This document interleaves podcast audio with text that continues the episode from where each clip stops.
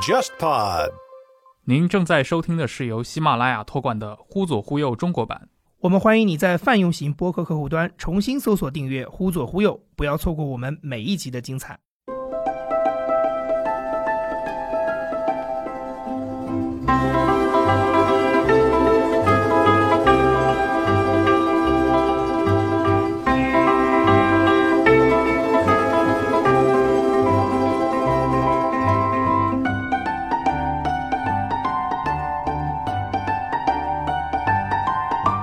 就好像一九一四年六月二十八号，茨威格在报纸上面听说费迪南大公遇刺了，当时他在比利时嘛，然后旁边比利时人就说坏了，如果引发一场欧洲战争，德国人就会打到这儿。然后茨威格说了一句特别有意思的话，他说：“你放心吧，德国奥匈帝国都是文明国家，我们不会为了一场刺杀就去发动战争的。就算我们真的发动了战争，你们比利时是一个中立国呀，我们德国、奥匈帝国这样的文明国家怎么会入侵一个中立国呢？如果有人敢入入侵你们，你们就把我吊死在路灯杆上。这是茨威格说的。但是当他坐最后一班回德国的火车的时候，他看见对面的铁轨上就是满载着士兵即将入侵比利时的德国的火车，他才明白，其实世界不像他想的那样。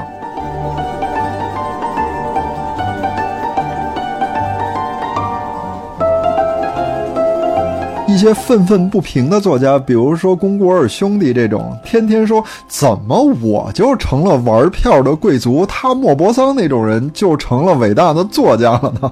这是龚古尔讲的真正基调，就是我们要奖励那些不为市场所认可的新作家，让他们能够衣食无忧的创作。其实就是龚古尔兄弟觉得自己被法国给辜负了。你们这些读者都看些什么？就爱看莫泊桑那种玩意儿，我就要支持一些跟莫泊桑不一样的作家。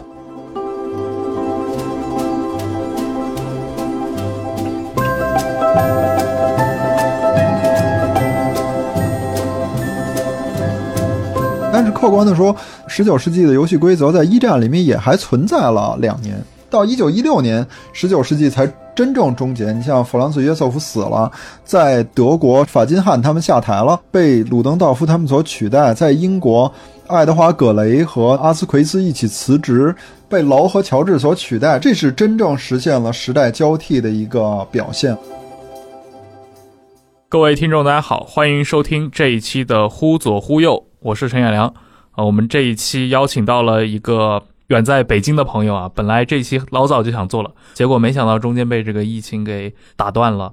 高林，大家好，我是高林，早就说要做这个节目，但是呢，其实我觉得啊，因为疫情的缘故，拖到今天也好，因为疫情从来都跟聊天是伴随在一起的，没有大瘟疫怎么会有十日谈呢？对吧？是，所以我觉得疫情和这种漫无边际的聊天之间是有一种内在的必然联系的，所以其实也是件挺有意思的事儿。而我这个人呢，最大的乐趣或者说爱好，其实就是漫无边际的聊天儿。就是我写的书也好，我写的文章也好，其实都没有什么具体的功能，就是因为它有一种乐趣。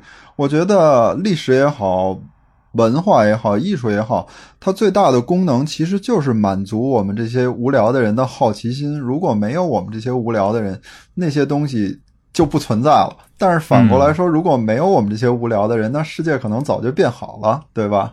各位如果听到他这个口音，就知道，哎，老北京啊。我们今天为什么要找他做这期节目啊？是因为。应该是二零一八年吧，你出了这本《皇帝圆舞曲》这本书。是的，这本书其实也是取材于你过去在公众号，包括在知乎上的一系列文章。它大部分内容是来自于那个青年维也纳这个我们称之为一个写作组吗？还是你你是怎么定义它啊？有组织无纪律，不无组织无纪律的文坛小帮派 啊。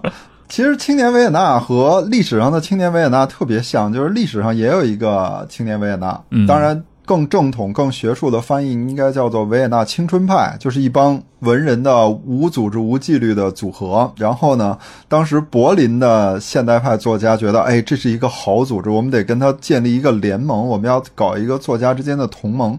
然后就派了个代表去维也纳跟他们谈，然后这哥们儿在维也纳待了好几天，跟每一个人聊的都特别愉快。最后说我们能不能发个宣言或者发个共同的公告呢？后来那些人说为什么要搞这个呢？他说你们没有组织吗？然后那些人就一脸茫然的说要组织干嘛使呢？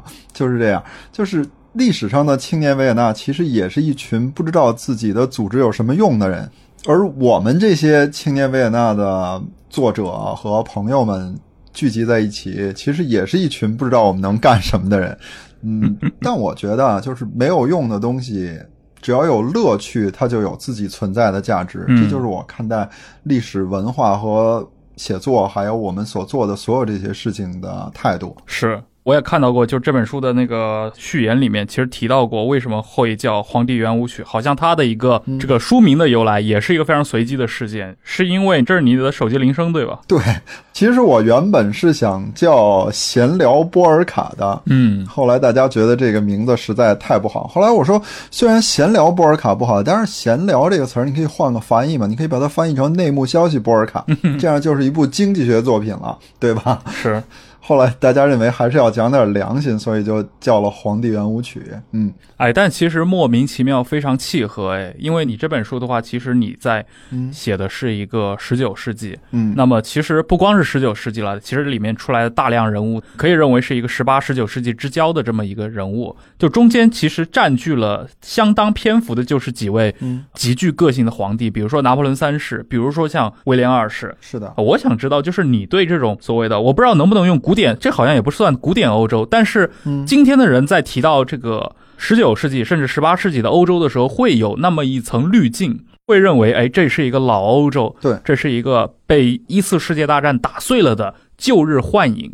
我不知道你对这种老欧洲的情节是一种由何而来，你为什么会觉得值得为他写这么一系列的文章呢？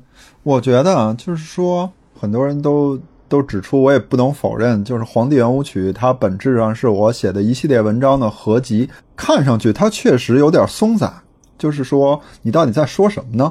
但凭良心讲，这本书真的是有一个主题的。这个主题其实就是文化意义上的所谓的漫长的十九世纪，就是从大革命到第一次世界大战之间这漫长的一百多年的时间。对，十九世纪本身之所以可爱，我觉得它有两个原因。第一个原因呢，是它作为一个历史本身的可爱之处，就是它处在一个变动的状态。你会发现，十九世纪以前的人其实是不关心自己生活在哪个世纪的。嗯，你看，一八零零年和一八零一年之间，你从来没有看到法国人或者英国人或者德意志人去争论，哎，那我们现在究竟生活在十八世纪还是十九世纪呢？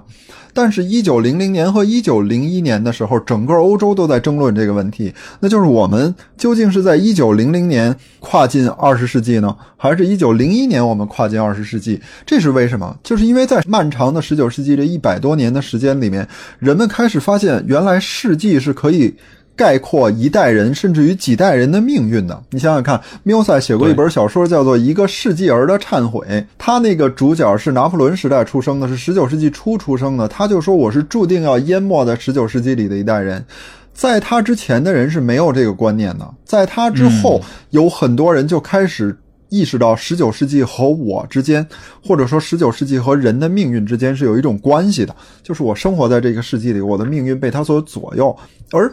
在我们这个时代，你会发现到二十一世纪，世纪已经不足以衡量人了。我们开始按十年为单位，对吧？我们开始谈七零后、八零后、九零后的不同命运。是，这其实就是历史在不断的上紧它的阀条的表现。这是十九世纪的迷人之处。还有就是，每个人都体会到它是一个剧烈的变动的时代，他的人也会有很多独特之处。你想想看，我。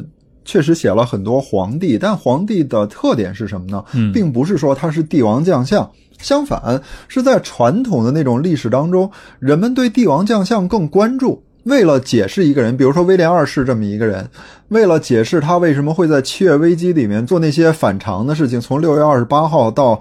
八月初用了一个月多一点的时间，他就把整个欧洲推进世界大战。对，为了解释他的所有这些所作所为，人们从各种角度，从他的生理，比如说他有一只手是萎缩的，比如说他他有一只耳朵因为穿孔几乎什么也听不见，还有就是他因为有一只手是萎缩的，所以他父母为了校正他的身体，不让他的身体歪曲，就从小把他给捆在木头架子上，或者给他绑那种全身的束缚带，让他受那个特别痛苦的折磨。嗯还有比如说给他用电疗，他受了很多的折磨，这在大多数人看来就是他所作所为的原因。他很痛苦，他是一个残疾人，他很焦虑，他很自卑，同时他还很愤怒。这些原因是他行为的解释。当然，这种解释在后来人看来已经不重要了。我们这个时代强调的是没有人的历史，对吧？嗯，那反过来说，就可以写一个没有威廉二世个人的威廉二世传，而且真有这么一本书，大家可以找来看看，就是那个沉重的皇冠，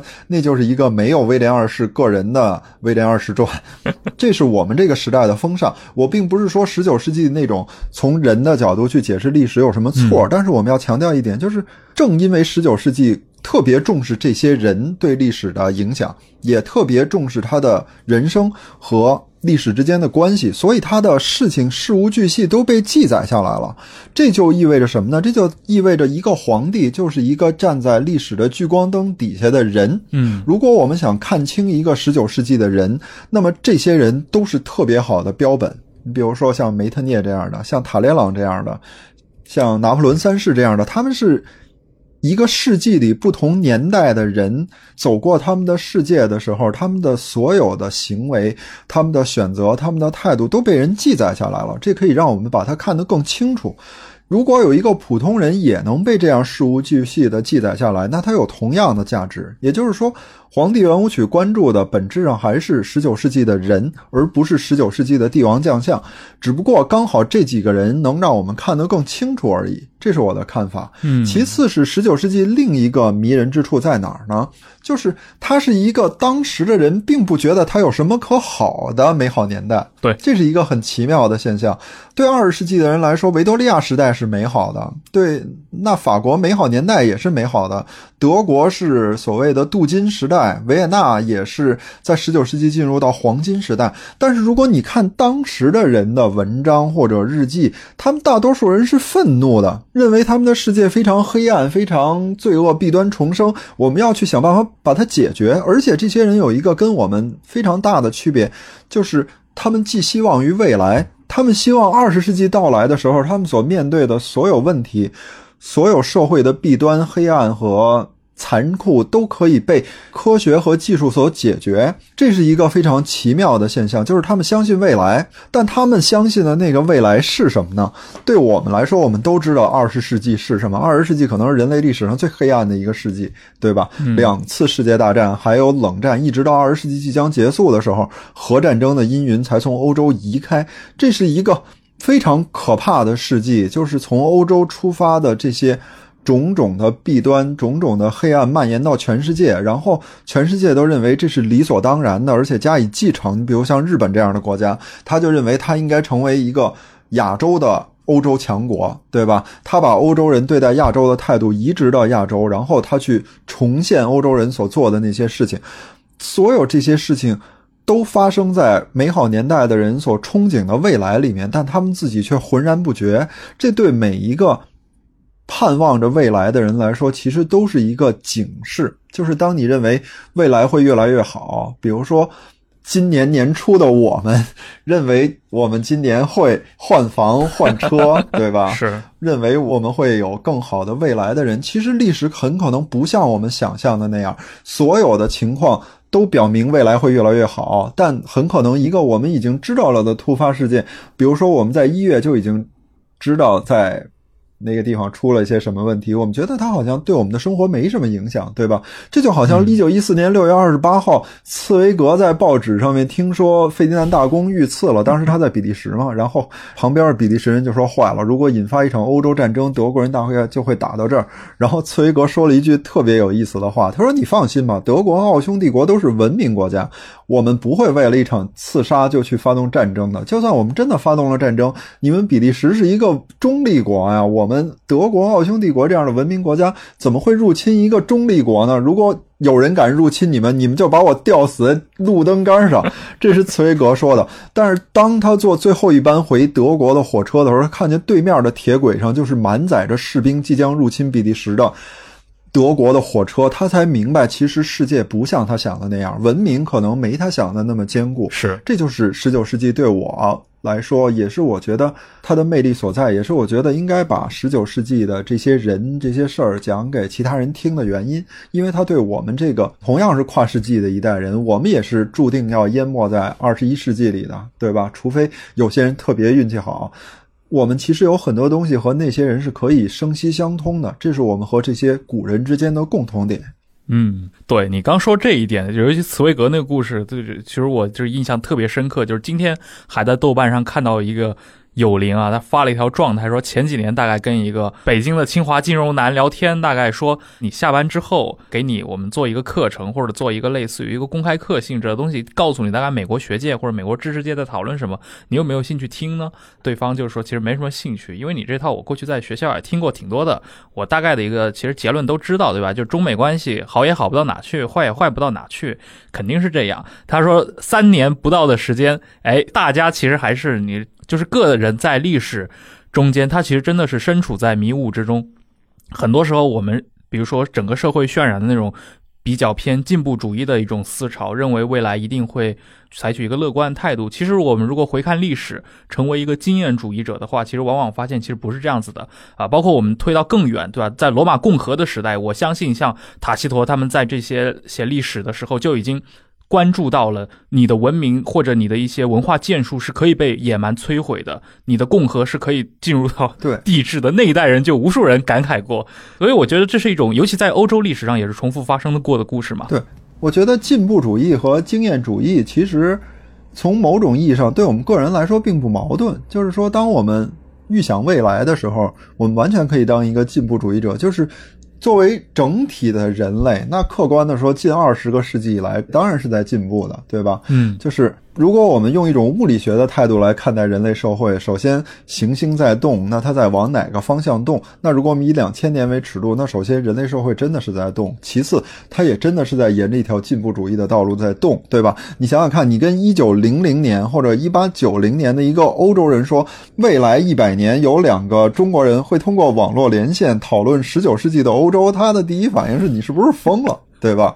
从这个角度上说，那如果以一百年为尺度的话，那人类世界确实是在进步。但反过来说，这种进步的信念对我们的生活有没有什么价值呢？它能不能成为我们日常生活，比如说我们判断今年会不会好，或者明年会不会好的一种出发点呢？其实我觉得是不够的。嗯，当我们讨论日常生活的时候，当我们想我们贷款究竟应该贷二十五年还是贷三十年的时候，我们绝对不能秉承着这种以千年为单位的进步。主义的信念 是，而应该用一种经验主义的态度，对吧？对，也就是说，我觉得其实这两者不矛盾，我们完全可以在保持进步主义信念的同时，以一种经验主义的态度生活，对吧？并不因为人类迟早要解放，我就可以放弃收支平衡。我觉得这个是一种生活态度，或者说是一种小市民的生活经验。嗯，其实和信仰并不矛盾。是。那我们既然今天要聊一聊高林在书中啊展示的这些非常有意思的人和他们的故事，翻开你这本书的话，你其实是从启蒙的时代的这些大人物们开始聊。你第一个聊的好像就是伏尔泰，你可以从他开始讲的，就是他为什么会出现在这个书的第一章里面。嗯，因为我觉得伏尔泰代表着十九世纪所替代的那个世纪。嗯，十九世纪。即使从数目字上说，这句话其实是句废话，就是它介于十八和二十世纪之间，说出来其实就和四环比五环少一环是一个意思，但。其实它从文化上也有这个意义，就是它介于十八世纪和二十世纪之间。十八世纪是什么呢？十八世纪再说一句废话，十八世纪是一个介于十七和十九世纪之间的世纪，这也是句废话。但十八世纪为什么是一个过渡性的世纪呢？是因为它前面有一场三十年战争，从一五一七年开始的宗教改革导致了漫长的宗教战争，为了信仰，为了追求。真理，大家制造了惊人的杀戮，德意志损失了一半以上的人口。你想想看，树上被挂满了尸体的那张画，已经成了三十年战争的象征了。因为我是新教徒，所以我就要杀掉你；因为你不肯念天主经，所以我就要杀掉你。这种理由在我们今天看来是非常疯狂的，但在十七世纪，大家认为这是非常崇高的表现，对吧？你作为一个虔诚的人，你就应该消灭那些跟你信仰不一样的人，教随国定。在我们今天的观念里，或者说今天我们的政治学的叙事里面，这是一个进步的体现。但是你想想看，教随国定的真实含义是什么？就是。如果国王陛下信了某个宗教，你又想信另一种宗教，你除了离开这个国家，就只有去死这一条路可选择。你觉得这是一个进步吗？十六和十七连续一百多年，将近两个世纪的时间里面，欧洲因为宗教而发生的疯狂，是十八世纪的底色，是十八世纪那种宽容、怀疑。对一切崇高的东西，对一切高大上的东西的否认的真正底色，就是你们打着崇高的旗号、信仰的旗号，干了太多的坏事儿了。就像塔雷朗说的：“我最怕别人跟我谈崇高了，他不是要我的钱，就是要我的命。”对吧？这种东西是十八世纪精神状态的底色。我们不想追求崇高，我们也不想当一个崇高的人，不想当一个伟人。我就想享受一下，我就想。有一种无可无不可，让所有人都宽容我，在他面前说什么，他的第一反应都是斜肩谄媚，都是跟我一起恶笑。你想想看，一群戴着假发、穿着绣花礼服的人，拿着酒，不管说什么，大家第一反应都是先是哈哈大笑。这就是一种宽容，而这种宽容产生的原因，是因为有一百多年，嗯，变态的不宽容，变态的追求信仰。那么伏尔泰的精神本质上。为什么要把伏尔泰拿出来？就因为伏尔泰太喜欢说笑话了，对吧？伏尔泰是那个时代最伟大的段子手，他天天拿别人开玩笑。伏尔泰讥笑一切他认为虚伪的东西，比如宗教。当然，客观的说，伏尔泰的讥笑是有选择的，他很少攻击新教。那原因也很简单，因为在路易十四时代，法国国王废除了法国的宗教信仰自由啊。路易十四废除了亨利四世所承认的这个法国境内的新教的信仰啊。法国也教随国定了，只不过法国是教随天主教国王而定，对吧？那么伏尔泰这个时候去攻击天主教，其实就是在捍卫一种信仰自由。对，因为你迫害新教是错的，你迫害天主。教也是错的。我反对的，启蒙所反对的其实是迫害任何信仰，对吧？他为了一个无辜被杀死的人去斗争，然后成为当时人民心目中的良心。巴黎人万人空巷去欢迎他，这其实就是代表着大家的一种追求，就是我们不想再去为了那些高大上的理由去杀人了。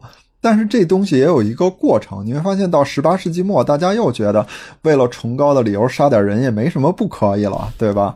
为了实现理性，伏尔泰认为理性是扫除一切愚昧的最好的工具，只要理性的光所到之处，愚昧、专制、野蛮就都会消失。那么，如果理性具有如此之好的效能，我们为什么不能去推广它呢？这是在伏尔泰影响之下长大的一代人的信念，就是。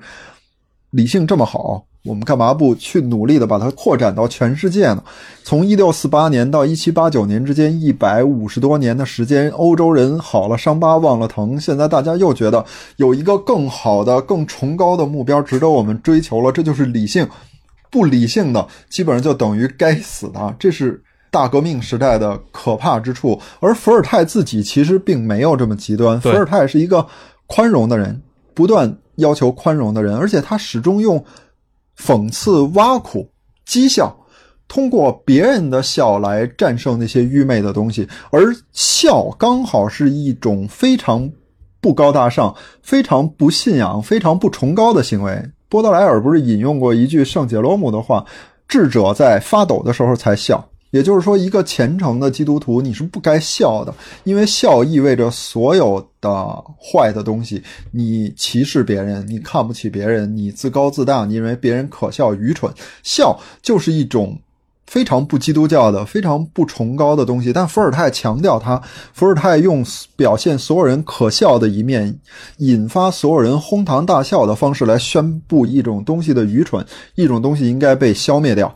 这是伏尔泰的态度，这就是他的可爱之处，也是他为什么即使到今天依然很可爱的原因，就是因为我们这个时代已经没有什么智者或者说圣杰罗姆这样的人了，我们什么时候都笑，对吧？而伏尔泰刚好就是一个特别好的段子手，你就把伏尔泰的那些格言搬到网上，嗯，有两个人都特别适合这样干，一个是伏尔泰，一个是王尔德。你把他的这些话就罗列在那儿，就是一篇儿无数人爱看的文章，这也是他们可爱的地方，对，也是他那个时代的游戏规则。是，我那本书里不是说他是在沙龙里面活跃的人，沙龙里的人可没时间听你长篇大论，听你引经据典，你必须用一句话就把所有人吸引住。在这方面，我特别想推荐一部电影，叫做《荒谬无稽》。那个电影是真正表现了伏尔泰那个时代，或者说路易十五、路易十六那个巴洛克时代法国沙龙里的游戏规则的。就是说，你怎么用一句话就吸引住所有人，然后从此在沙龙里一举成名。那部电影其实比很多的著作都更能让你理解伏尔泰他们那些人是怎么玩的，嗯，他们的真正的游戏规则。就是那个时代，比如说，尤其在法国，这种沙龙社交或者说沙龙政治，也是比如说中国人去读这些，尤其是关于大革命，甚至关于拿破仑的这些著述里面，经常会看到的嘛。甚至有很多的过去的一些关于拿破仑传记里面，我们看到他的青年时代如何在巴黎混迹，甚至他和像约瑟芬他们在对这种在都政府时代的这种沙龙中，他一定其实就是一个疏通关节的作用。是的，那么在你的这个认知里面，比如说法国这个文坛啊，或者说我们说法国这群知识分子们，你刚举了伏尔泰在沙龙里面的这个例子，那他在整个的十九世纪这种沙龙文化有一个进一步的一个发展吗？十九世纪的沙龙文化，我觉得也不能一概而论。你想想看，就是一八零一年以后这段时间的沙龙和都政府时期的沙龙其实没有本质区别，对吧？嗯执政府时期而已嘛。其实十九世纪前期的沙龙和十八世纪是有非常明显的连贯性的，这也是。传统社会的延续，在复辟时期，一八一五到一八四八年这段时间里，在德意志、在意大利、在法国，它的沙龙和十八世纪的沙龙没有本质的区别。沙龙真正走向衰退，得等到我感觉应该得等到第三共和国。嗯你想想看，一直到第二帝国时期，玛蒂尔德公主的沙龙仍然具有非常重要的影响力，而且它所发挥的作用和当年斯泰尔夫人的和复辟时期的那些沙龙都没有本质区别，就是为政府、为君主、为执政者寻找舆论上的同盟者。你想想看，浪漫派本质上不就是复辟王朝的宣传机构吗？当然，有些人不是铁杆的保王党，但是你想想看，雨果、像缪塞、像夏尔诺迪耶，他们都是保皇党啊。那句著名的话不就是我们这个时代的法国文坛非常有趣儿？凡是在政治上主张民主的人，都要誓死捍卫三一律；凡是主张在政治上保，都要在文坛上打破一切清规戒律。这就是浪漫派的一个最好的解释，就是他们本质上是复辟王朝的宣传机器。他们是复辟王朝通过一些代理人，比如说像夏尔诺蒂耶这样的人。夏尔诺蒂耶本来是个革命者，后来他转而支持君主派了。你会发现在雨果的传记里面，在雨果夫人的回忆录里面，到处都有夏尔诺蒂耶；在缪塞的传记里也到处都有夏尔诺蒂耶。夏尔诺蒂耶作为一个作家，我们今天已经几乎把他遗忘了，但其实夏尔诺蒂耶的沙龙，夏尔诺蒂耶的女儿那个会弹琴的诺蒂耶小姐，这些人。都对浪漫派产生了非常重要的影响。雨果他们这些人都聚集在这样的环境里面，然后为波旁王朝摇旗呐喊，同时还为他们自己摇旗呐喊。那雨果就是一个黑帮嘛，雨果本来就是一个带有黑社会性质的文坛打手嘛。这个以后我们可以好好谈谈。然后到马蒂尔德公主的时代，她依然具有这样的影响力，她可以把她喜欢的人送进法兰西学院。对吧？在他那儿，就算不能给你找到一个飞黄腾达的道路，至少是可以给你弄到一个不朽者，就是法兰西学院院士的地位的。那如果得到了一个法兰西学院院士的地位，那你至少就生活无忧了呀。所以，马蒂尔德公主时代沙龙还保持着她的威信，但是你会发现到。第三共和国时期，沙龙就开始衰退了。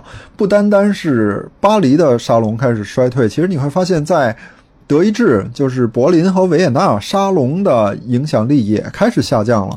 你想想看，在浪漫派的时候，背景是沙龙，在启蒙派的时候背景也是沙龙，甚至于你想想看，像瓦格纳、像李斯特，那肖邦就不用说了，对吧？肖邦本来就是沙龙推出来的钢琴家，在所有的艺术流派背后都有沙龙，但是随着历史的变迁。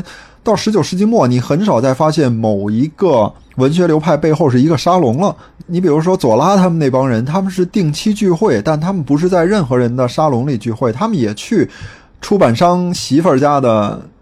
午餐会或者晚餐上聊天，但他们已经不再依靠这些东西形成一个特别明确的组织了。你再比如青年维也纳，他们是聚集在咖啡馆里的，他们的那咖啡馆被拆了以后，他们就跑到中央咖啡馆里继续聚会。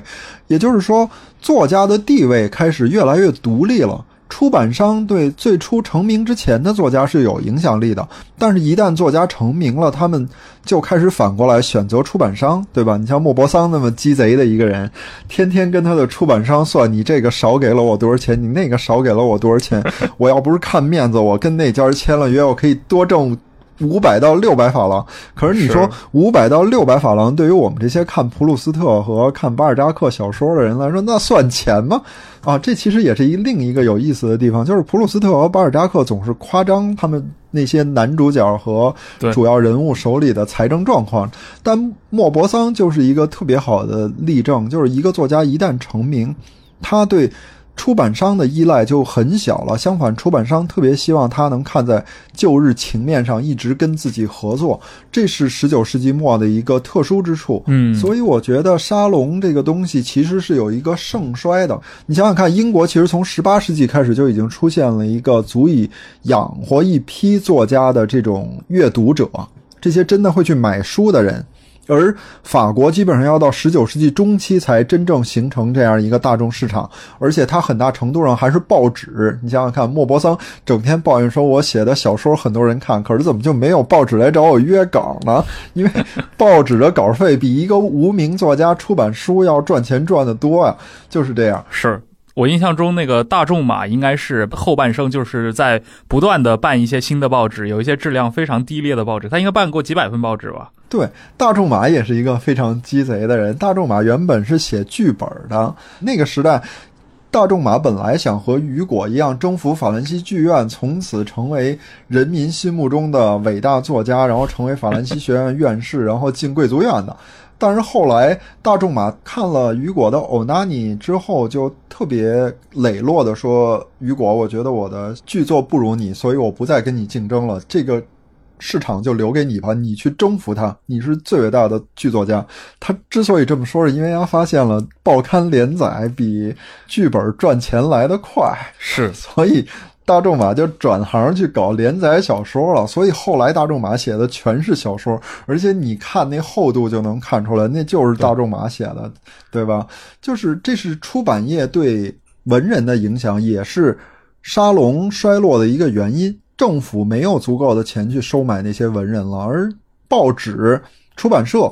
给了文人更大的自由，于是文人就渐渐的形成了自己的小群体。不管是文人之间的协会，像青年维也纳这样的，还是说一些愤愤不平的作家，比如说龚古尔兄弟这种，对吧？龚古尔兄弟天天说，怎么我就成了玩票的贵族，他莫泊桑那种人就成了伟大的作家了呢？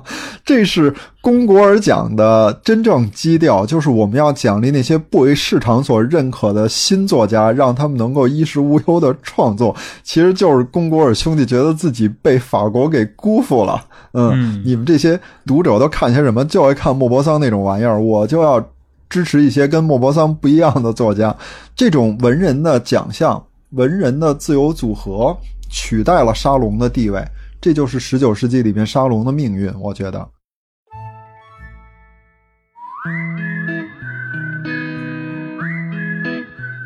忽左忽右，至今已经更新了将近八十期的节目，其中有两期节目神秘消失了。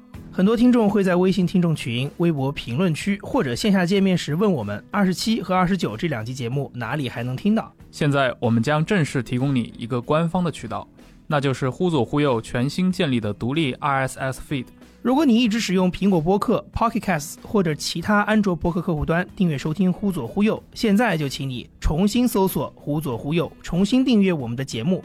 同时，现在你也可以在 Spotify 上搜到我们的节目了。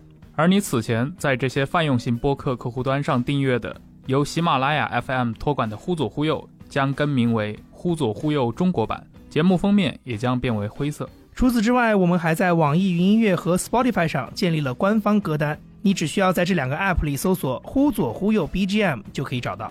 如果你喜欢《忽左忽右》，我们非常欢迎你把我们的节目分享给你的好友，并教会他们如何听播客，带他们一起进入播客的世界。我们也欢迎你在苹果播客为“忽左忽右”留下五星好评。最后再次提醒使用泛用型客户端的你，请重新搜索订阅“忽左忽右”，不要错过我们每一集的精彩。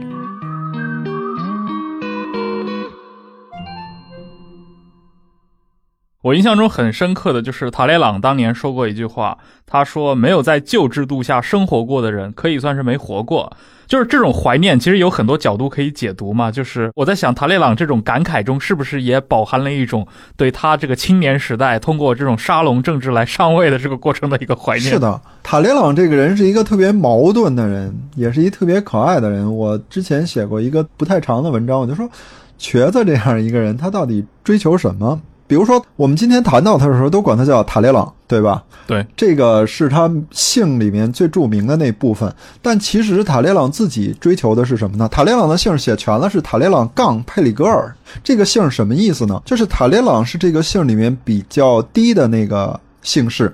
而佩里格尔是比较高的那个姓氏。根据法国国王的法令，一个贵族可以继承跟他有血缘关系的其他贵族的财产和姓氏，但你必须保留自己的姓，而且必须把自己的姓写在前面。这个时候，你就能理解塔列朗杠佩里格尔是什么意思了。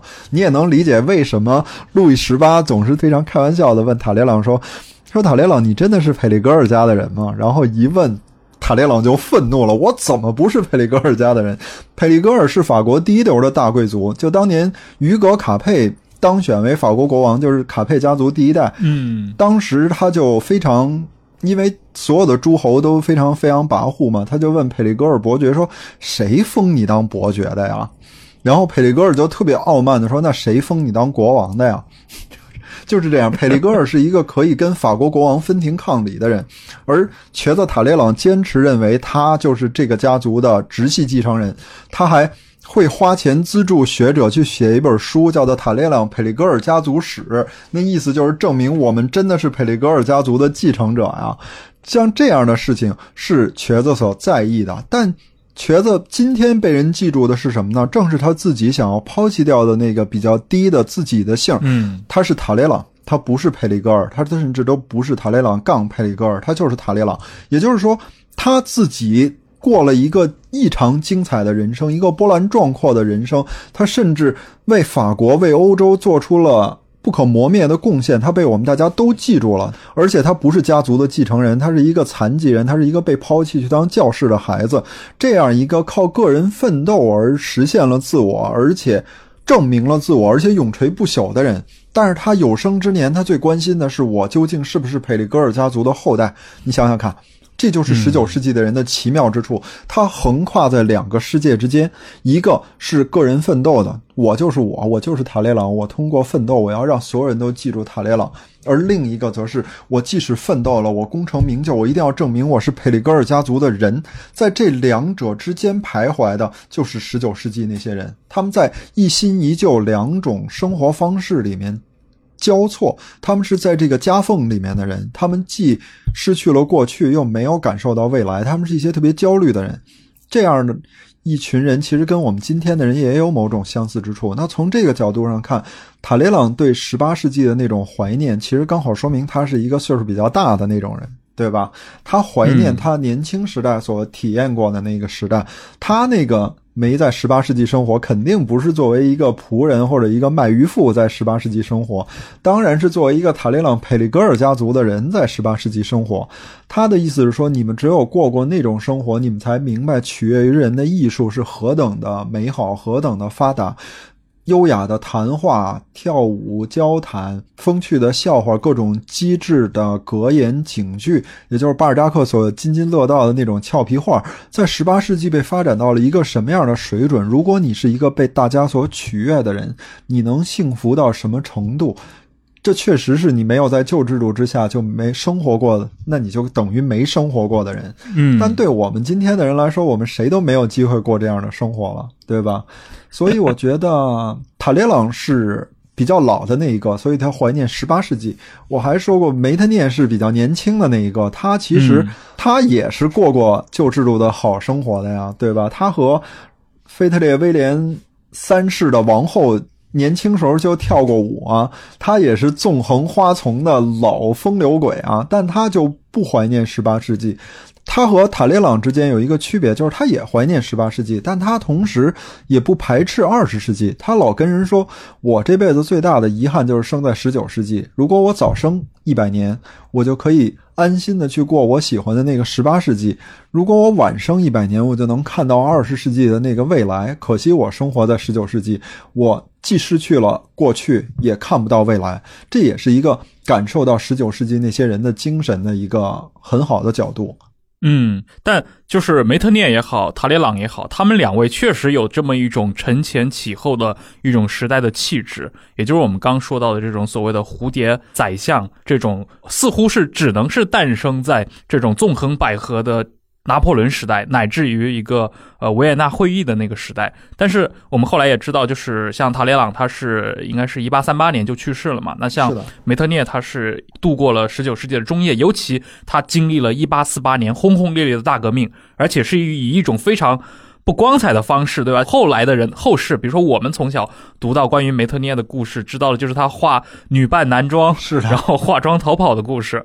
这是不是背后也是一种，因为我们所看到的这个十九世纪，确实它进入了一个社会在加速发展中，而这些老一代的人已经无法再适应这样变动的时代了。对他们其实不习惯新的游戏规则。你想想看，从什么时候开始，一个政治家的道德就是他最基本的材质了呢？或者说是他所有东西的前提了呢？我觉得就是民主制，就是代议制民主的发展。想想看，代议制民主这个逻辑是什么？就是我没有时间全时全身心的去监督政府的运行或者监督社会的运转，那我就要选择一个人代替我去监督。我们这么多的选民选举出一个议员，然后这个议员去组成一个议会，由他们来监督国王陛下的政府，他们是我们的代言人。那这个人的最重要的品格对我们来说是什么呢？或者说，这样一个议员对我们来说最重要的品质是什么呢？就是他的道德，他要诚实。否则的话，我选举这么一个人，他跑到议会里就把我授予他的权利用来滥用，给他自己中饱私囊，我还选他干什么呢？所以，我们这个时代，或者说二十世纪、十九世纪末以来的大众民主制的对政治家的最基本要求，就是他要具备道德感。他要诚实，他要在道德上完美无缺，这就是为什么一个政治家，当然除了法国政治家，对吧？一个政治家如果被爆出有不道德的新闻，在法国如果爆出国总统阁下有情人，他的支持率还会上涨的呀，对吧？法国选民的逻辑跟我们不一样，法国选民的逻辑是，你看他媳妇儿都不说什么，可见他有两下子，所以我们大家就应该支持他，而。在美国，如果谁爆出了这种丑闻，基本上政治就要大受影响，对吧？嗯，这并不是说清教的影响，或者说新教伦理的影响，相反，它是一种大众代议制民主的逻辑。但在十八世纪没有代议制民主，十八世纪是君主制的。你想想看，为什么会有梅特涅和塔列朗这种人？梅特涅的最大成就是什么呢？他不就是创造了君主会议吗？近代意义上的君主会议，他把俄国沙皇、奥地利皇帝、普鲁士国王聚在一起，再加上英国外交大臣，他可以把外交简化为你们的皇帝、我们的皇帝和咱俩，这是他的创造。那么你想想看，他能够搞出这种创造的前提是什么呢？就是政治被掌握在皇帝手里，绝对君主制是他们的政治的基础。那绝对君主制的逻辑是什么呢？就是如果国王陛下看着你哈哈大笑，你就是干了再多的坏事儿，你也十足的道德。如果国王陛下看着你一瞪眼，然后喊卫兵，那你就十足的不道德。这就是十八世纪或者说绝对君主制的逻辑。为什么塔雷朗和梅特涅从来不在乎自己的公众形象呢？当有人指着鼻子说：“你看，维也纳会议最重要的成就是两个连基本的道德都不具备的人取得的。这话在二十世纪或者十九世纪已经是骂人的话了，对吧？但在十八世纪这是夸人的话，因为对梅特涅和塔列朗这样的人来说，道德道德对我们来说有什么意义呢？对吧？国王陛下不不重视我的道德，国王陛下只关心我能不能把事情办好。我们这个时代的选民从道德的角度去。判断一个政治家，所以每个政治家，就算他真的不道德，他也得塑造自己道德的形象。其次，他要塑造自己的公众形象。而塔列朗和梅特涅从来不在乎自己的公众形象，他们只关心自己在皇帝陛下和国王陛下眼中的形象。这是他们那个时代的游戏规则。也是时代在这一百年里所发生变化的一个表现。嗯，而且整个的，我们一提到十八世纪，我们很多人就立刻脑补出了一幅这样的画面嘛，就是像梅特涅或者像塔列朗这样的一个大臣，啊，戴着那种扑粉假发。但是我们当我们提到十九世纪的时候，尤其提到十九世纪的下半叶，那些面无表情、留着大胡子的军人皇帝们睡硬板床。然后睡着行军床、不苟言笑的这些德奥军人们就开始走过来了，这是不是背后也是一种时代气质的变化？是的，尤其是一八七零年以后，就是。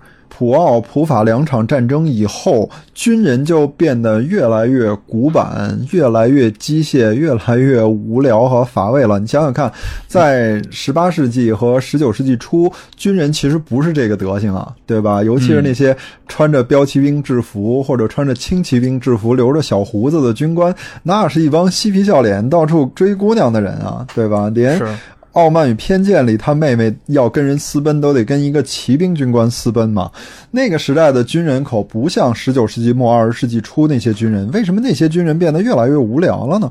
你会发现，军队本身也发生了一个变化，就是总参谋部的地位越来越高。总参谋部曾经被认为是普鲁士军事改革里面最成功的一个东西，对吧？嗯。但这个其实是所谓的幸存者视角，就是我们站在。二十世纪的角度看，那当年格奈森诺、沙恩霍斯特他们搞出了这个普鲁士总参谋部，这是一个伟大的发明。但其实你在一八四零年代、一八五零年代、一八三零年代，在那个时代，总参谋部是干什么的？总参谋部是安排那些没有什么钱，但是又有学识的那种凤凰男的。你想想看，那个。陆军大臣罗恩是为什么跑到总参谋部的？因为他没财产嘛，对吧？那老毛奇是怎么跑到总参谋部的？也是因为他没财产啊，因为他没财产。所以他没有办法去当一个骑兵军官，因为当骑兵军官你得自己养马呀，这太贵了。养马，对对啊，你当骑兵军官你是要自己买马，你还要自己养马的。这丘吉尔，对啊，丘吉尔不就是一个骑兵军官吗？你让老毛奇或者罗恩这种人去干这行，他干不了。你让他去当一个基层军官，他可以干。就比如说当一个尉官或者当一个少校，这些他可以干，当到营长。但如果你要当团长，尤其是禁卫团的团长，你是非常容易晋升的。就禁卫团是特别容易被晋升为将军的。但很多贫寒人家的军官就不会去当禁卫团的团长，因为如果你当了一个团的团长，你就要给自己的部下。提供各种娱乐活动，首先你得照顾好你的士兵，其次你得给你的军官组织各种社交活动，因为你的军官全是一帮年轻小伙子，他们如果不谈恋爱，就可能去祸害附近的姑娘，所以你只有不断的组织舞会，让他们名正言顺的去恋爱，对吧？那你想想看，这么多贵族人家的儿子在你那儿当兵，结果可好，你天天关着门给他们练兵，他们两三年谁也没见过。什么都被你给耽误了，你怎么可能晋升？你必须不断的给团里的军官们组织各种舞会。你看，你儿子在我这儿娶了一多有钱的未婚妻，对吧？这才是一个团长的工作。但这些都是要花钱的，这钱国王可不出，这钱都得你自己出。所以很多。军官就觉得，哎呀，这我可干不了，我都穷成这样了，我还给别人开舞会，所以他就愿意待在总参谋部。那总参谋部其实也没什么活可以干，参谋旅行或者地图测绘是干什么？就是没事儿可干，那你就出去吧，你们去出差吧，好歹算我给你们找点活干。参谋旅行就是你看看将来这儿要打仗该怎么办，这些东西在普奥战争和普法战争里面起到了重要的作用。然后大家就反过来觉得，哎呀，当初设置这个东西真好。但事实上，当初他不这样，而后来为什么他们好了呢？就是因为军队越来越变成一个高技术的军种，军队里面技术的意义越来越大，尤其是普法战争，普鲁士通过快速动员和铁路调动，以极快的速度动员起一支比法国要强大的多的军队，而且快速的投入战场，一下就压垮了法国人，这被大家认为是制胜法宝。可这玩意儿。它的背后是什么呢？不就是数学吗？对吧？不就是最优化铁路的一个数学计算吗？对吧？到了二十世纪初，有一个年轻的参谋到总参谋部任职，然后问长官说：“那你说我们对德国人的制胜法宝是什么？”然后长官啪扔给他一本列车时刻表，你就把这个算好，我们就能打败德国人。那你想想看，就是这样一群穷但是认真学习的军队里的理工男，他们主导了军队。嗯，军队就变成后来那个样子了，就是这是理工男的胜利。是的，理工男压倒了像丘吉尔这种人，对吧？像丘吉尔这种轻松愉快、考试也考不好，只能考上骑兵科的人，骑兵军官被历史甩在沙滩上，于是军队就变得越来越乏味无聊了。呃，非常有意思的一段历史。然后我也记得那个。制定施利芬计划的，就施利芬本人，其实到他晚年的最后几年嘛，也就二十世纪初，其实大部分的时候已经花在用一些各种数学公式来计算在荷兰、比利时的一些行军路线，以及计算一些道路的宽度。对，施利芬取代那个八国联军的那个瓦德西，就是这种。技术宅型的军人取代那种社交明星的军人的一个表现。瓦德西呢，就是一个宫廷贵族，是一个能吃能喝能跳能玩的人。那史蒂芬就是一个不苟言笑、整天计算他的各种计划的这么一个技术宅型的人物。而史蒂芬刚好是能代表那个时代军队的发展方向的人。只不过他们的这个发展方向最后的结果是什么，我们大家都知道，对吧？是的，刚因为提到了。军人嘛，在那个十九世纪的下半叶，他变成了一个非常重要的符号，尤其是国王军人们，无论是像沙皇们，还是像德国的这些皇帝啊，包括像不苟言笑的那个弗兰茨皇帝，茜茜公主的丈夫，嗯，对吧？他们其实是。共同推开了二十世纪的大门，尤其是掀开了这场一九一四年的大战啊！这场大战虽然发生在一九一四年，但是其实无论是在你的书里面，还是在很多过去的欧美学者眼中，其实它是一个真正意义上的十九世纪的终结。对我一直觉得十九世纪的终结，如果划线的话，一九一四年是一个挺好的线，就是。这一年以后，一个新时代就要上升了。但是客观的说，十九世纪的游戏规则在一战里面也还存在了两年，到一九一六年，十九世纪才真正终结。你像弗朗茨约瑟夫死了，对，在德国法金汉他们下台了，被鲁登道夫他们所取代。在英国，爱德华葛雷和那个阿斯奎斯一起辞职，被劳和乔治所取代。这是真正实现了时代交替的一个表现，我觉得，嗯。其实这也是君主制向民主制的妥协的一个表现，就是过去的君主其实不一定非得穿军服。你想想看，最早真正站出来穿军服的不就是腓特烈二世吗？他要把自己打造成国家的第一公仆，那他就把自己打扮成一个陆军上校，对吧？但是其实其他人还是该怎么打扮怎么打扮的，穿金戴银。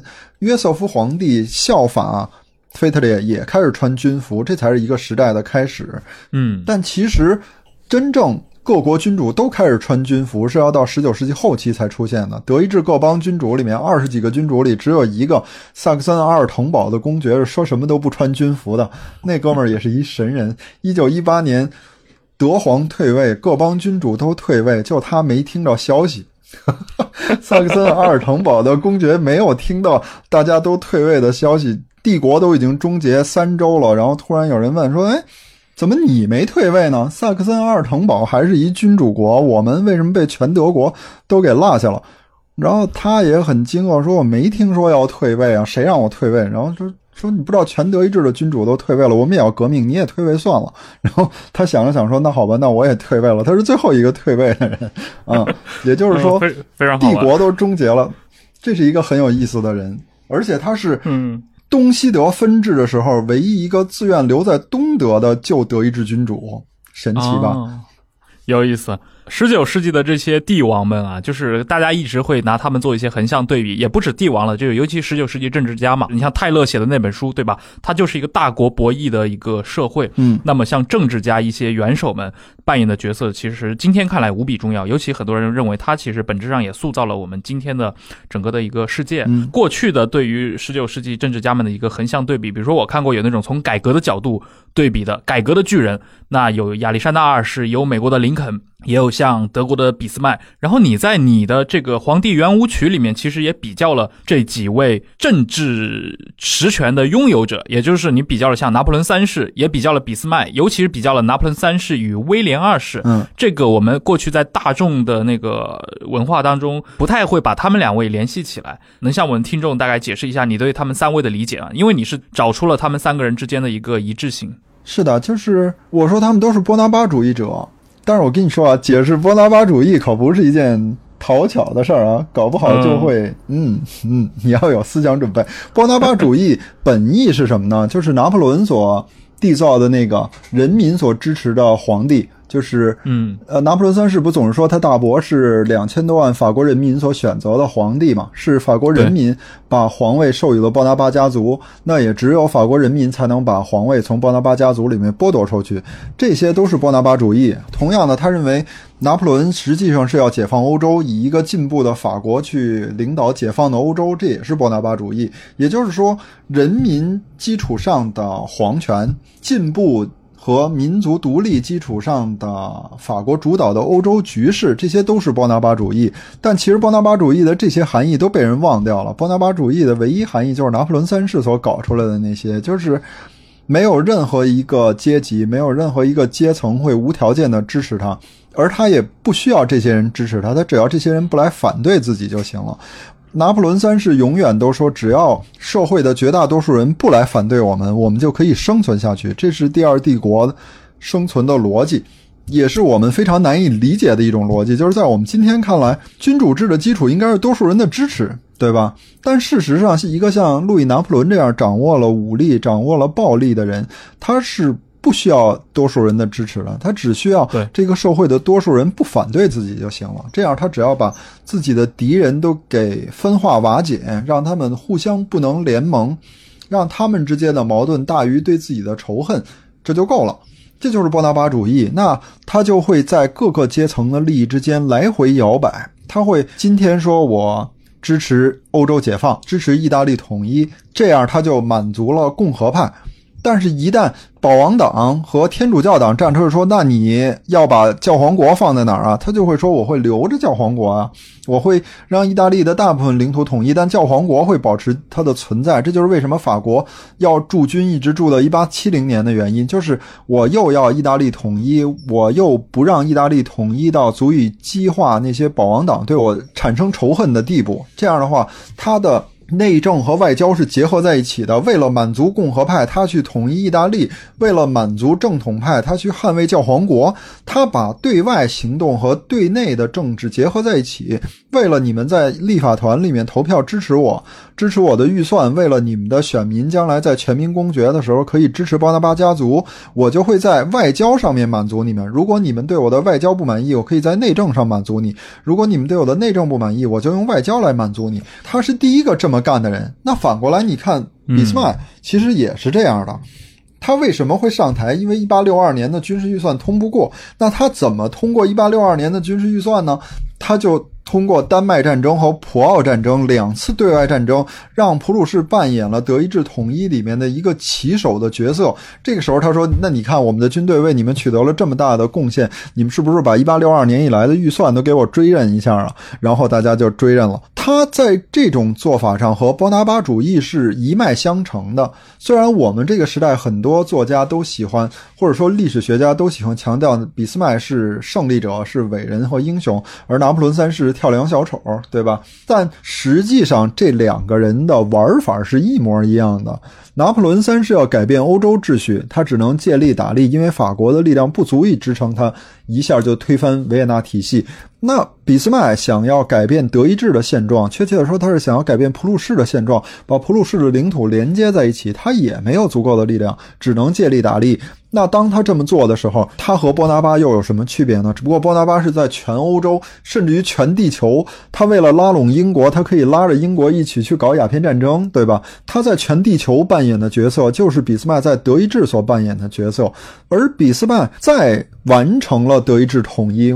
当然，这是打引号的德意志统一，就是他设计了一个既不统一又不独立，既不是联邦也不是统一国家的这么一个独特的玩意儿，就是德意志帝国。之后，他又把这么一个古怪的制度和古怪的国家留给威廉二世。那威廉二世在这个基础上，他所能做的也非常有限，他也只有用波拿巴主义的手段去满足所有人，对吧？很多人都指责威廉二世是愚蠢的。这也是我们这个时代对德国历史的一个基本观念，那就是一八九零年以后，就是因为威廉二世愚蠢，或者说所谓的德意志的民族主义的情绪上升，然后德国就进入了一个非理性状态。但你仔细看，他的每一步其实都是符合理性的。如果说有什么造成了德意志的悲剧，那也是俾斯麦所设计的那个体制和那个帝国造成了德国的悲剧，而不是威廉二世。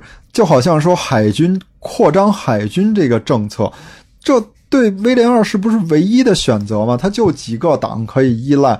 极左派的社会民主党，他不可能吧，对吧？极右翼的人是站在他一边的。天主教中央党在摇摆之间，还有就是左翼和右翼自由党。右翼自由党是支持帝国的，左翼自由党是反对帝国的。那么他怎么才能争取到最大公约数呢？就只有建设海军啊！你想想看，德意志帝国虽然建立了，但没有德国陆军啊，根本就没有一个挂德国国旗的德国陆军啊，只有各邦的陆军。但海军可是德国的呀。你让帝国议会里面的这些议员选，你是愿意把钱花给普鲁士、巴伐利亚、萨克森和福腾堡的陆军呢，还是愿意花给德国的海军啊？他当然愿意花给德国的海军了。而且你想想看，把钱花给海军，就要造军舰，就要造大炮、造机器，这全是重工业，那就可以带动从军火到轮机到采矿这一。整条工业链就可以带动就业，那连社会民主党也不反对你搞海军啊，对吧？还有最重要的一点就是，其实陆军不想要啊。我看 A.G.P. Taylor 曾经说过一句话，他说：“如果把德国花在海军上的这些钢铁花在陆军上，德国说不定能打赢一战。”但这句话 A.G.P. Taylor 很明显是没有考虑到德国扩军的特殊条件。其他国家如果是一个正常国家，它扩军依赖于什么呢？人员。装备和资金，对吧？只要有这三项够，那我们就可以无限度的扩军。但普鲁士陆军可不是，普鲁士陆军除了人员、装备和经费以外，还有第四项，就是容克贵族。我如果没有足够多的容克贵族来当军官的话，那你还是别扩军了。你想想看，鲁登道夫曾经提出过一个增加十六个军的扩军计划，这是在二十世纪初提出的。当时的总参谋长小毛奇跟他说。史蒂芬计划经过了这么多年，大家的兵力比和俄国的动员速度已经变了。你去做一个计算，看看如果我们要继续执行史蒂芬计划，我们需要扩充多少兵力？然后鲁登道夫就拿出了一个十六个军的扩军计划。然后小毛奇和黑心根，也就是普鲁士战争部长两个人讨论了以后，拿出了一个三个军的扩军计划。然后鲁登道夫就非常愤怒地说：“有钱有装备有人，为什么？”不去扩充十六个军，而是扩充三个军呢？然后小毛奇就把他给踢出总参谋部了。为什么呢？因为还有第四项要素没有增长。一八七零年到二十世纪初这三十多年里，普鲁士贵族的人数没有增加，没有更多的年轻贵族可以去指挥这新增的十六个军。那如果为了打赢世界大战，我就要让平民成为军官和贵族平起平坐去指挥那十六个军的话，那我宁可打败世界大战，我也不扩军。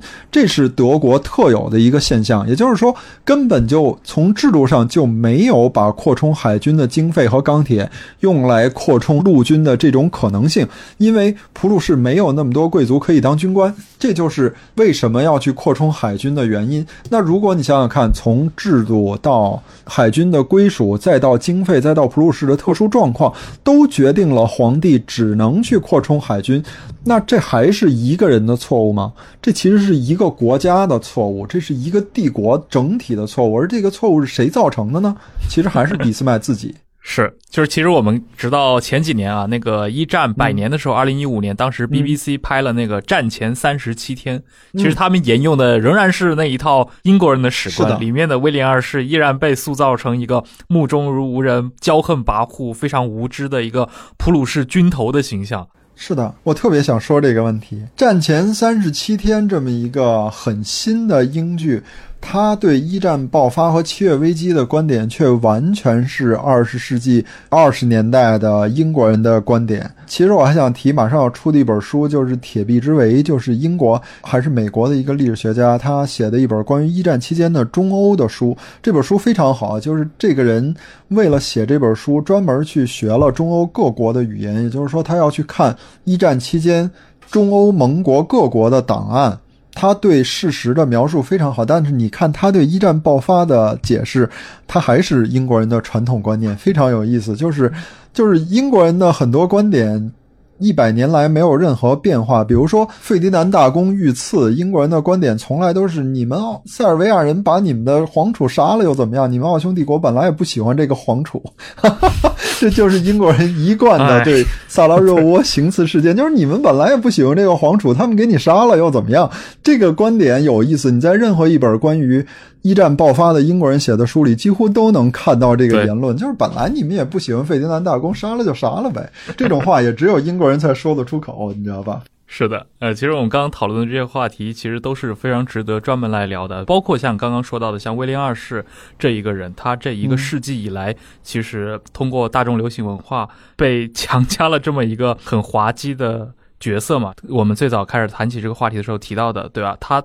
推动的这个世界大战，往往也会被人用他的早年经历，包括他出生时候他的难产，然后惊吓到他母亲，包括也影响到他的母亲从小对他的一个态度的问题。嗯，其实是一套就是弗洛伊德的那套就是童年理论，是的，来重新阐释这套历史。但是这种历史哲学它未必是符合真实的一个历史事实，所以这块的话，我觉得其实以后我们也可以专门来聊一聊这方面的话题。对，单纯的人的历史其实是不客观的。是的，但是你把人的历史给扔掉，写出没有人的历史，其实也不太客观。但是如果我们要再多说一句，就是把这两种结合在一起，那就显得我们有点虚伪。但客观的说，真的应该把这两种倾向结合在一起，才能产生一个。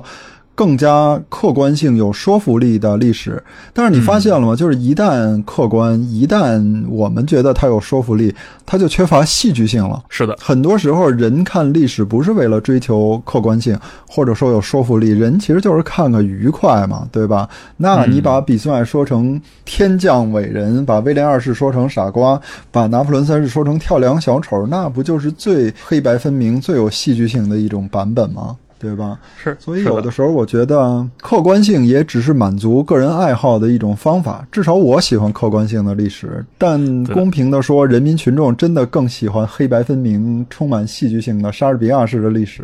你在这本书里面其实也发了几篇，就是特别有意思的一些，我视之为番外的文章，小文章啊。比如说，其中有一篇是“假如德皇是俄皇”。因为你就是把他们表兄弟俩换了一下位置嘛，威廉二世去到圣彼得堡，对吧？他去当沙皇，嗯啊，然后他的表兄过来当德国皇帝。你能跟我们听众说一说，在你的这个颅内小剧场里面，假设这种发生调换，历史大概可能会如何推演吗？这样就是说什么呢？就是你会发现，威廉二世这样一个人，他之所以有那么强烈的表演型人格，其实跟他所担任的这个德国皇帝的特殊性是有关系的。德意志皇帝是一个特别尴尬的职位。第一，他没有传统，他甚至是一个原本没有被写进宪法的职位。原本被写进宪法的那职位叫什么呢？叫德意志联邦主席。也就是说。原本他是德意志联邦主席，但是因为发布了一个皇帝宣言，他就修改了宪法，于是就变成了德意志皇帝。但他是怎么修改的宪法呢？他是说授予联邦主席个人以皇帝尊号，以便在他对外代表德意志对内和德意志各邦君主代表德意志整体的时候，享有礼仪和外交上的优先权。换句话说，威廉二世根本就不是德意志的君主，他也不是德意志的主权所有者。相反，他是一个享有皇帝头衔的联邦主席。这是一个非常奇妙的状态。这样的职位对他爷爷，也就是威廉一世来说，不是什么大事儿，因为威廉一世已经老了嘛，他都那个岁数，他不在乎。但对威廉二世来说，这就是一个很大的问题。而且他一开始没有意识到这个问题。他当皇帝的时候，有人问他：“哎，你戴的这个是德意志皇冠还是普鲁士王冠啊？”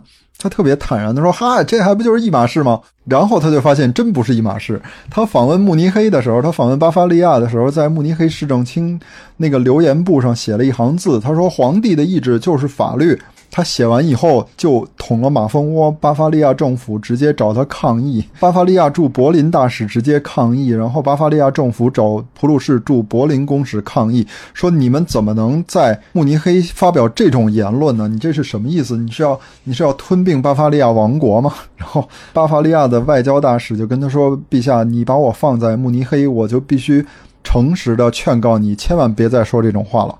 然后威廉二世就学乖了，明白了，哦，原来是这样。然后。这一年呢，他在勃兰登堡的新年宴会上发表演讲，然后就说：“作为勃兰登堡的边疆伯爵，我要带领勃兰登堡人民走进一个更加辉煌的时代。”然后他的演讲稿被登在《帝国公报》上以后，帝国的各个报纸又猛烈抨击他。我们才听说，我们的皇帝原来是勃兰登堡的边疆伯爵，这是一个非常有意思的现象。就是威廉自己也搞不清楚他到底是什么。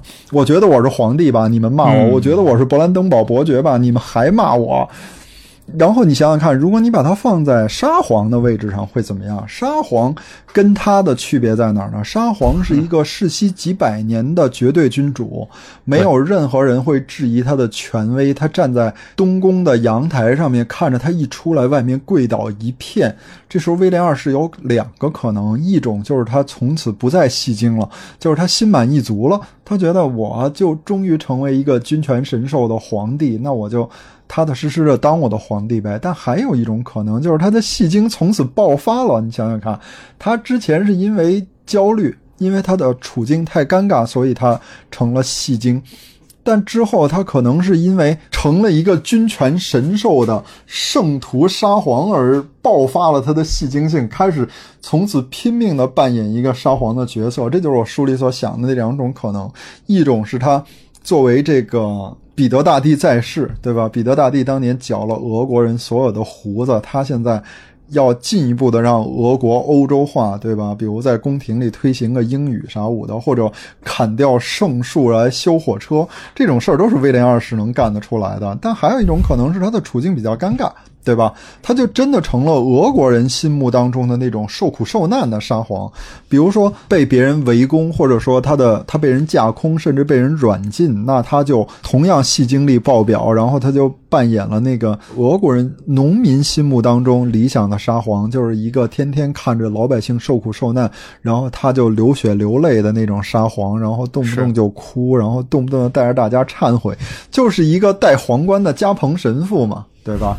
就是搞一九零五年革命的那个神父，如果他是那么一个人的话，那俄国的历史一定非常有意思。我也在书里面大概的写了一下，但是你也懂得这个题材，我们不能写的太多，对吧？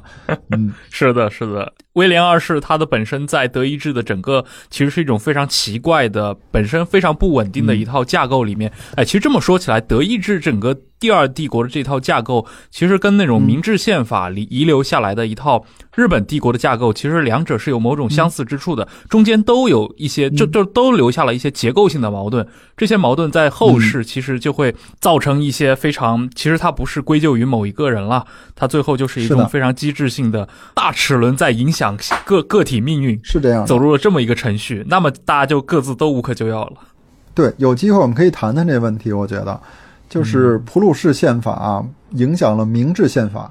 客观的说，我们一直觉得明治宪法是模仿德国，但其实你一定要把德意志帝国宪法和普鲁士宪法给分开。德国历史上近代历史上有几部宪法？一八四九年普鲁士钦定宪法。对吧？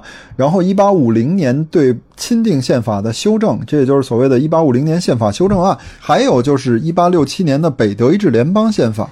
然后根据俾斯麦和南德意志四邦签署的特别条款和皇帝宣言这几个文件，对。一八六七年北德意志联邦宪法进行了修改，这就是一八七零年的德意志联邦宪法，或者叫做一八七零年的德意志帝国宪法。那如果你要看明治宪法，你就会发现它完全没有模仿一八七零年的帝国宪法，它模仿的是普鲁士一八五一年的这个修正案以后的普鲁士宪法。